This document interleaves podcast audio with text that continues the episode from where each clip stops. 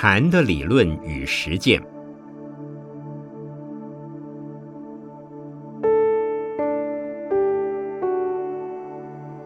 圣严法师著。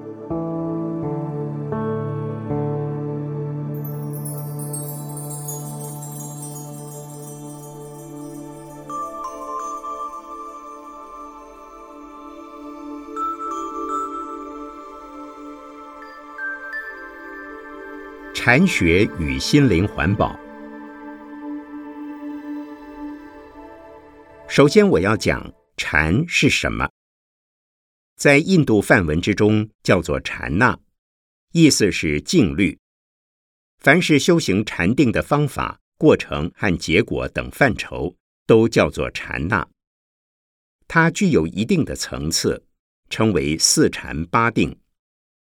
但是从佛法的立场来讲，除了四禅八定之外，尚有一定，合称九次第定。其实，印度其他的宗教虽然也修行禅定，但都无法得解脱，至多只能超越个人的小我，得到统一心，而无法超越与宇宙合一的大我，也就是有统一心而进入无心的自在境。所谓统一心，即是天人合一，就是个人的身心和所处时空环境合而为一的体验，是属于四禅八定的层次。可是，在佛教来讲，最终要超越于自己的身心和身心所处的环境，既要化解个人的小我或私我，也要消融跟宇宙同体的大我或神我。才是解脱定。佛教传到中国以后，早期从印度引进翻译成汉文的禅修相关经典，大致上仍然是修习九次第定的方法。因此，在六祖慧能之前的中国禅师们，大都是渐隐木石，独居深山，或者是到人烟稀少的地方。所谓的访道寻师，多半就是走入山林之中，跟隐士形态的禅修者学道。此与后来兴起的禅宗风格是大不相同的。中国禅宗强调的是，当下要把自我心中的牵挂、执着彻底放下，当下便是解脱的自在人，叫做顿悟。悟什么呢？实际上就是悟到用无我的智慧因应一切的状态。例如，常有人说要看破红尘，这原本是一句禅语。红尘指的是烦恼，包括贪嗔痴慢疑等等的心理现象。之所以被形容成红尘，因为烦恼能为人带来心火。是发动燥热的能量，所以称为烦恼火，又叫做无名火。而火焰的颜色是红的。尘是指尘劳，心里有烦恼的尘就会感到劳累，就像是一层尘埃，把清明如镜的心遮住了。由于看不清楚镜中的影像，所以劳累。除去了尘劳。心境便是清明开朗的，便能发挥如实反应的作用。也就是说，烦恼本来不存在，只要能跳出自我中心的价值判断、利益冲突、利害得失和种种牵挂，就不会有烦恼了。这叫做看破红尘，实际上就是顿悟。因此。禅宗主张以悟为重，悟了以后，定的功能便会伴随悟的力量一起呈现出来。真正开悟之后，自己的心就不会随波逐流，不受威胁、利诱、恐吓等等状况所影响，因此也没有怨恨、恐惧、怀疑等等心理现象产生。这叫做顿悟成佛。佛的意思是觉，看破了红尘烦恼就是觉。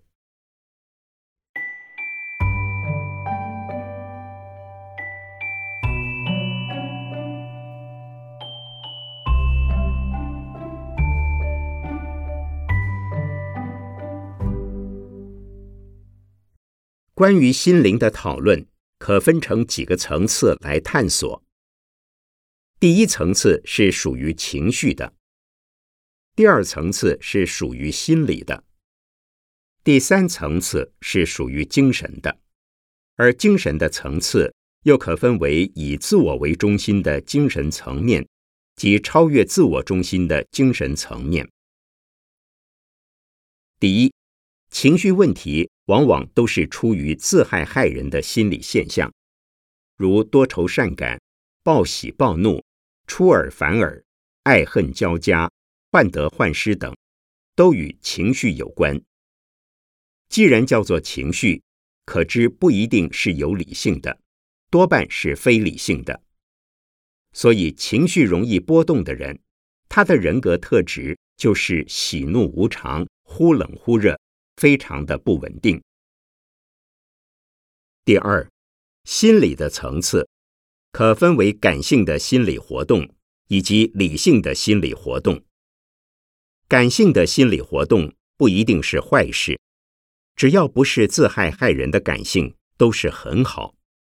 例如同情心、同理心、爱心、不失心、与人为善的心、包容心、谅解心等等，这不一定是理性的，也许在旁人看来是很傻。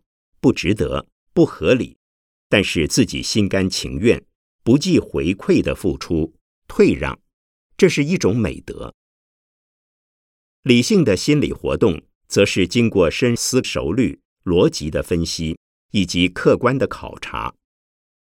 譬如从事学习研究、拟定计划，或者是经商、开会、工作的时候，都需要用头脑思考，聚精会神的投入。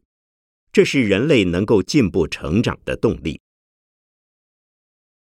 第三，以自我为中心的精神层面，是指能够以个人的言行举止影响其他的人，或者是为自己的生活调剂规划而朝向理想的目标迈进，这便是精神。比如说，有人写了一本小说，让读者看了流泪、欢喜、深受感动。这便是呈现了小说家的精神，或者是一幅画，让观赏者动容，甚至于一道菜，让吃的人怀念不已，这都是精神的散发。因此，日本人说，一个家庭主妇只要是全心用心的做一道菜，便是美食。这是日常生活之中属于精神层面的部分。因此，各行各业的人，只要全心的付出，能够自立立人，不论是有无人知，不论会不会在历史上留名，凡是对现在乃至未来的人群有益，都是精神产业。此外，精神的层面也包括了宗教信仰。精神层面的宗教信仰，能够使得人在无奈的状况下。心里得到安慰，在危险的时候，内心有安全感；在什么都失去的时候，找到心灵的依托。对于生命的意义和价值，明朗开阔，明白为何而生，为何而活。对于死亡，不会恐惧，而是抱着无限的希望。对于整个世界的众生，充满了爱和慈悲心。这便是宗教家的精神，是由宗教信仰产生的精神。世界上许多的宗教，甚至包括大部分的佛教徒在内，也具有一种求福报的精神层次，使得信仰者向往今生做好事，把功德储存于天国，来日到天国享天福，或者是求生到佛国。便能过无忧无虑、无烦恼的日子，或者是这一生做好事，求得来生过得更好一些；或者今天做好事，目的是希望长寿健康、家庭和乐、事业顺利、儿女孝顺、聪明智慧、前途光明远大等等。这些都是属于宗教信仰中有我的精神层面。还没有超越自我。第四，超越自我中心的精神层面，乃是禅的层面。如何超越？就是六祖坛经讲的“无住、无往、亦无来”。无住是不要牵挂，不要在乎；无往是没有什么时空可以去的，也不是真有什么东西可受损失；无来是没有什么时空可以来的。也不是真有什么东西可被获得的，所以《坛经》里要说明的是：假如东方人念佛为了去向西方，那么西方人念佛该到哪里去呢？因此，佛的名字又叫做如来，梵文译作如来，也可译作如去，实际上是不来也不去。对众生来讲，我们需要佛，便有释迦佛出现人间，就好像是佛来了。由于凡夫未开智慧眼，见不到佛的法性身，又像是佛去了。但是对一个已经解脱的人来说，佛是便于时空，而又不及等于特定的时空，所以佛是不来不去的。因此。在台湾原籍的现代高僧广钦老和尚临终前说了：“不来不去，根本没有事。事实上，便是《心经》所讲的‘不生不灭、不垢不净、不增不减’的心无挂碍。这是真正的自在，也就是心灵环保的极致。但是，这种超越自我中心的精神层面。”绝对不是消极的，而且正好相反，是彻底积极的。对自己而言是无事可做，对众生而言则是众生有尽，我愿无穷。正因为自己无事，心无挂碍，便全力以赴，专做利益众生的事。自己心中无牵挂，不受任何影响。便是下面要讲的心灵环保了。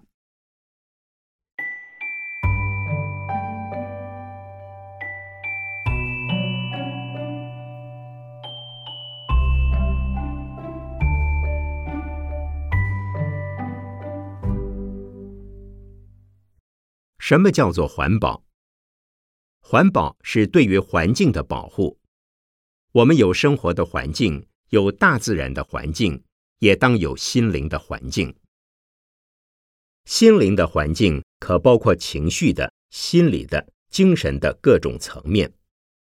但是，一般人习以为常，竟不知心灵所受污染之程度深而且广。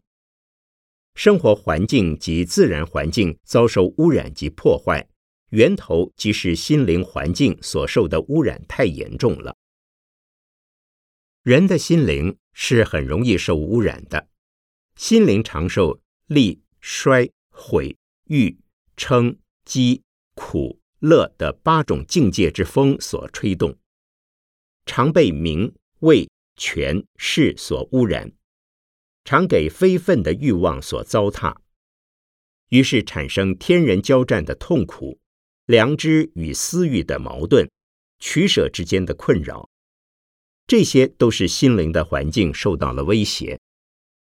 如何防止心灵不被环境所污染呢？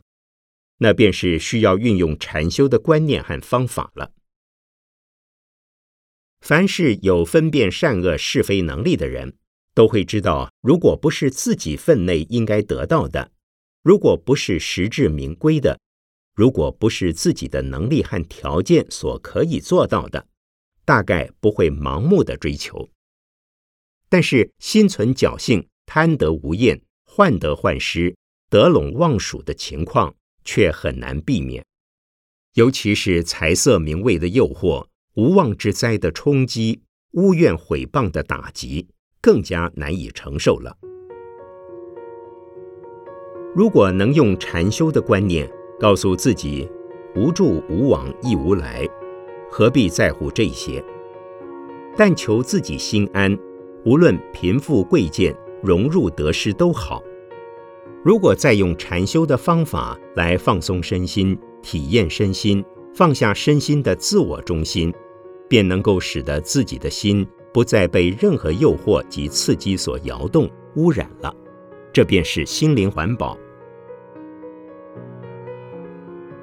我们法鼓山便是一个以推动心灵环保为主轴的环保团体，由心灵在推展出礼仪环保、生活环保、自然环保。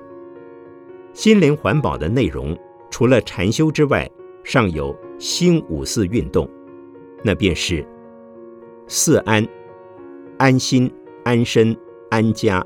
安业，四要：需要、想要、能要、该要。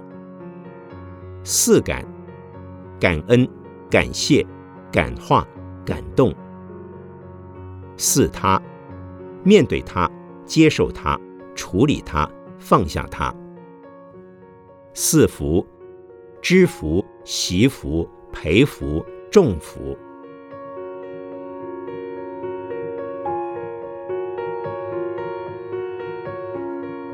二零零五年四月二十九日，讲于广州中山大学，原收录于二零零五法鼓山年鉴。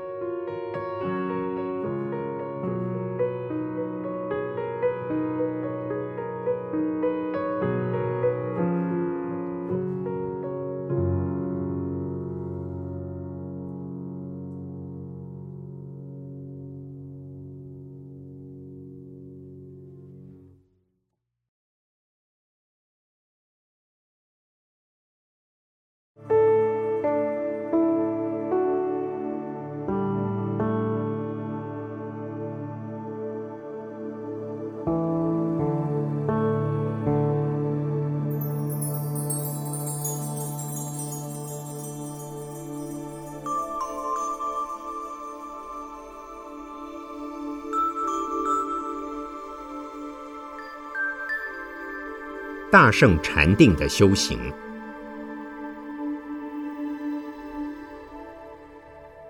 今天是新年后的第一次共修，祝福大家新年如意，身心健康，事业顺利，家庭平安。我们今年的主题是好愿在人间，希望大家彼此祝福，互相鼓励，许愿。发愿许愿有大有小。有好有坏，但我们希望大家都是发好愿，对自己、对他人、对社会、对全世界都有好处的愿。由自身开始做起，存好心，说好话，做好事，许好愿。大家都这么做的话，就能转好运了。我们对别人的祝福要诚恳。用语言和行为真正鼓励和赞美别人，祝福祈愿佛菩萨为他带来平安好运，对自己要有信心，不要怀疑。除夕夜，法鼓山举行了一项庄重的仪式，两位总统候选人也都莅临现场。我做了一段简短的开示，鼓励他们说好话，做好事。把好愿留在人间。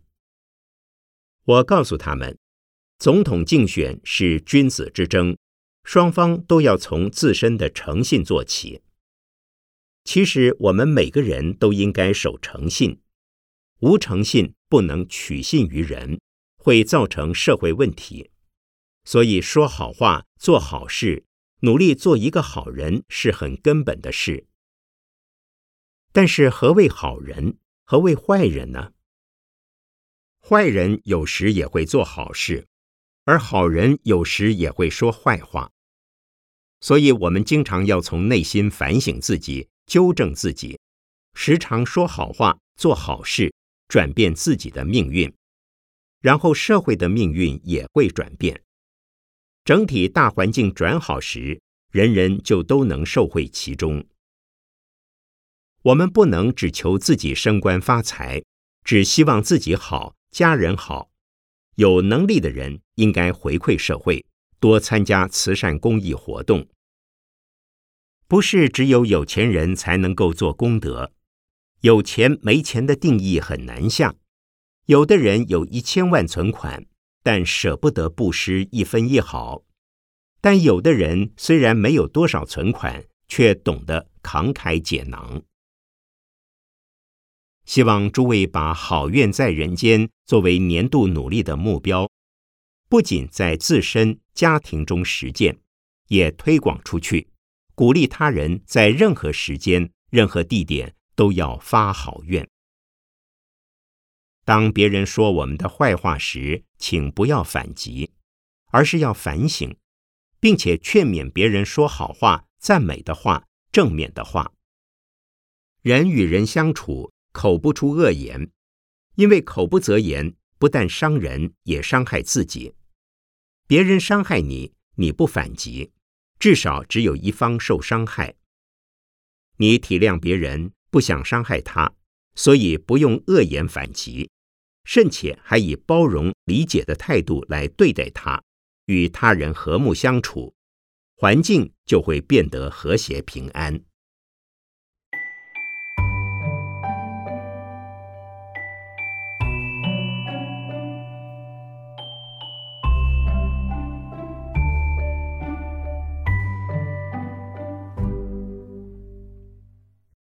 今天我要讲禅宗语录中的一段话，这是胡适之先生在欧洲的图书馆参考敦煌文献时，发现神会语录的残卷，加以整理而结集编成《神会和尚遗集》中的一段。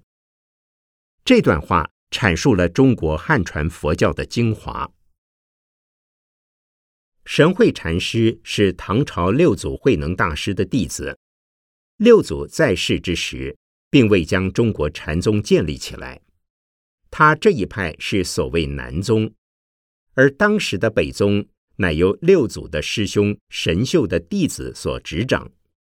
他们在北方朝廷方面的影响力很大。当神会禅师到了北方以后，与北宗在佛法的见解上有了争执，起了争论。神会禅师变倒了神秀弟子所讲的佛法，后来神秀这一派到了第三代就不见传人了。而慧能大师这一派，由于弟子神会禅师把禅宗带到北方，并且在北方发扬光大，受到朝廷的重视，禅宗因此得以弘扬。后来在南方普遍流传的六祖坛经。实际上是由神会禅师从北方传出来的。有人问神会：“什么是大圣禅定？”神会回答：“大圣定者，不用心，不看心，不看境，不观空，不住心，不成心，不远看，不近看，无十方，不降伏，无部位。”无分别，不尘空，不住集，一切妄相不生，是大圣禅定。小圣禅定则一定要抓住一样东西来修，比如修不净观，是以一项不净的对象来观，或是看自己的心是动或是静，抓住心的动态和静态，观到最后就变成空。佛法讲空，空是空掉外境，也空掉内心的自我。小圣的人修行一定要在静态之下，首先心要安静，环境也要安静。观静态，观到后来，静态也没有了，身心世界合而为一，最后连合而为一都没有，就成了空。小圣是从有观到空，在没有修行之前被有困扰，修行之后有已经不困扰自己。可是自己在哪里？在空里面，在空空即即灭之中。对小圣来讲，这样已经得到解脱。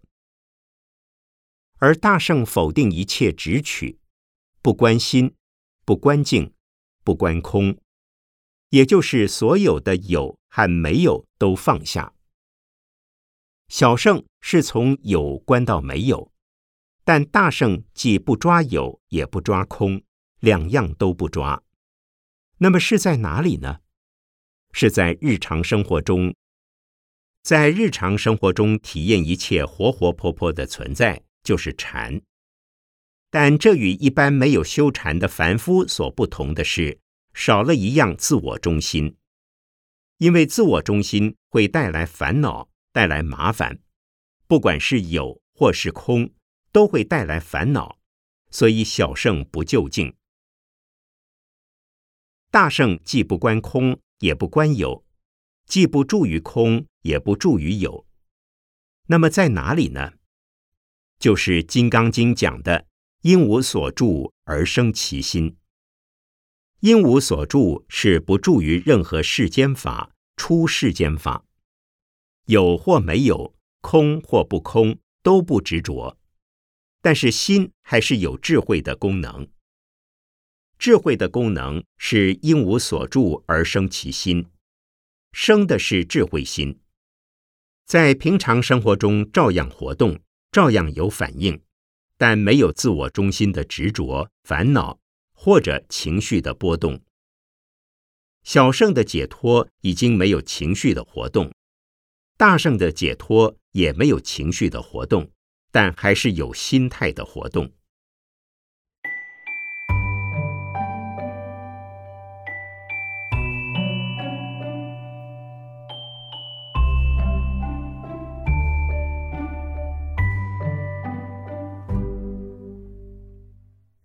神会禅师把六祖慧能大师的禅宗精神解释得非常清楚。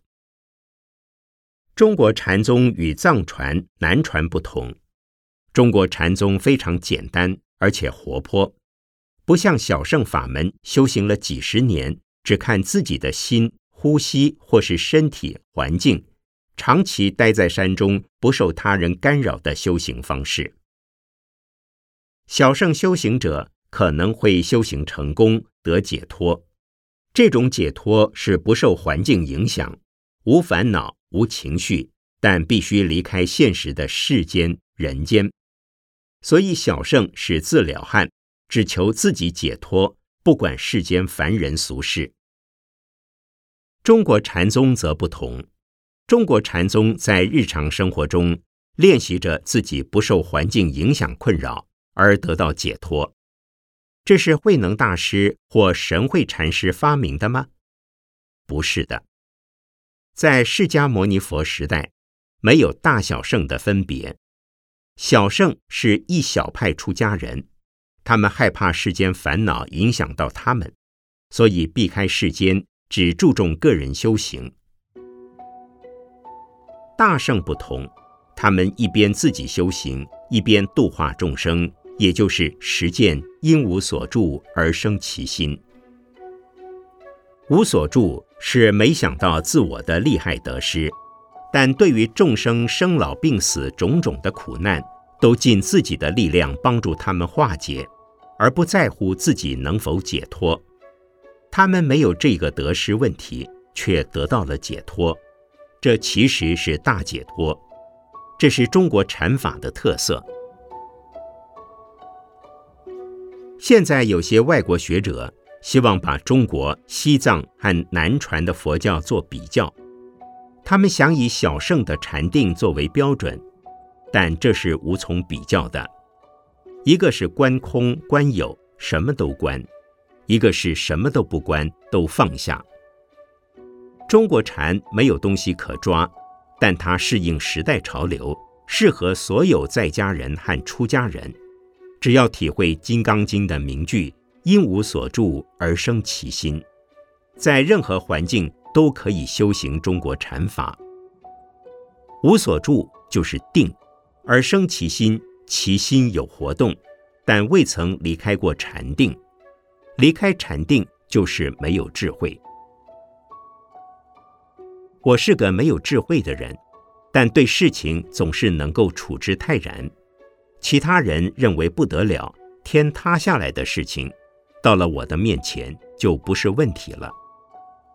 问题其实不是问题，随时可以迎刃而解。这就是学习中国禅法的好处。中国禅不关心，不关境，不关空，不关有，什么都不关。关落入小圣，大圣什么都不关，就是无住生心。六祖就是听了这句话而开悟的。我现在已经把大圣的悟境和用法都传授给大家了，祝福大家。